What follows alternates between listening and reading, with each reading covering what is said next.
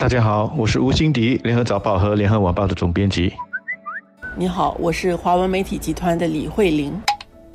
刚过去的庆节，也就是圣诞节和新年期间，本地的一家饮食集团 MOF 旗下的一些餐馆征收了三元的附加费，引起了人们的一些讨论。有些人觉得这是不合理的，这是一种变相的加价，干脆就不要光顾了。有些则认为三块钱还不算太多，可以接受。我自己觉得呢，因为这是一个公开的自由市场的作为，只要有关的业者能够遵守几个原则，那我觉得这是业者自己的决定，要不要光顾那是消费者的自由选择了。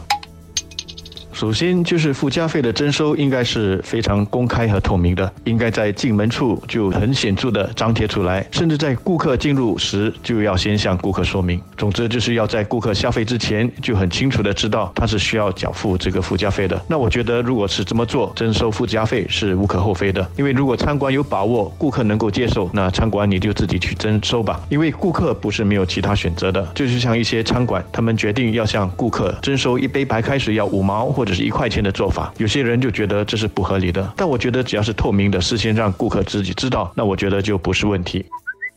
实际上，佳节期间的加价其实它有不同的表现的形式。这种额外说我收你三块钱，这个是比较粗糙的一种做法。那么我们也看得到，比如说在圣诞节前夕或者是阳历的新年，很多餐馆、酒店的自助餐，其实他们的收费也就会比平日来的贵。或者是农历新年快要到了，农历新年前后的这段期间，有一些餐馆是你吃不到普通的菜单点的菜啊，一定是要。要吃新年套餐，它的这个套餐你很难一样一样跟他算啊，感觉上价格其实也会呃比平时你去吃套餐可能也比较贵。这个是他一开始就先说明，那你可以选择去吃或者不去吃那样的一段新年或者是呃圣诞节期间这样的一个加价，它的原因就是呃新年期间。但是如果你再细去看一点的话，包括有一些咖啡店、小贩中心，它如果是大年初一、年除夕开档做生意，它这个。额外的人工费，那么假日的时候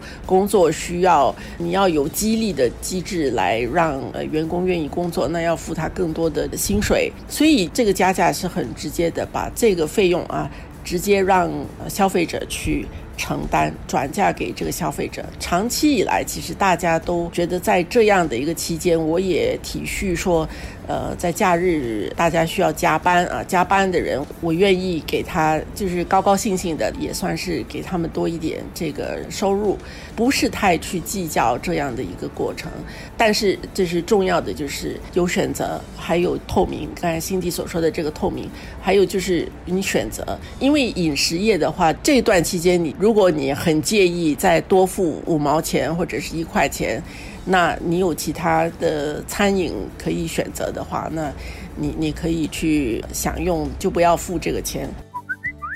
以前，比如说农历新年，这个是很大的一个节庆，在除夕、年初一，基本上很多档口，普通的这些小贩中心档口其实也都不营业，咖啡店也是，除了我们的马来同胞跟印度同胞，因为他们没有过农历新年嘛，所以他们的档口还开。但是在那段期间，其实是你的供应是减少，或者是甚至是没有的。但是现在其实慢慢的这个竞争越来越激烈，市场自动有一个调试啊。有一些他不一定要休年初一，不一定要休年三十，所以市场开始有了这方面的供应。那如果还有人他想要收呃额外的费用，或者那天收的比较高的费用，其实消费者因为他有了选择，他就可以不去这么做。这个我们也看到，其实我们的这个社会，我们的这个市场，其实在慢慢的有一些转变，选择可以说是越来越多的。第一个原则呢，就是征收附加费的这个幅度。我自己的立场是，一些服务行业年底也是需要花红的，因为他们也要过年啊。所以，比方说我自己的理发师在过年的时候多收我几块钱，我是乐意给的，因为我自己作为打工的，有公司发的花红，他呢是自己小店的老板，靠的也就是我们这些顾客多给几块钱来作为他年底的花红。因此，我觉得只要额外征收的这个附加费幅度是合理的，我个人是可以接受的。但我排斥和抗拒的是这种征收额外附加费的行为变成是整个行业的一个惯例，大家都做，顾客完全没有选择，那就真的是变成了一种变相的加价了。因此，这种佳节期间征收附加费的这种做法，还是值得我们媒体去关注的。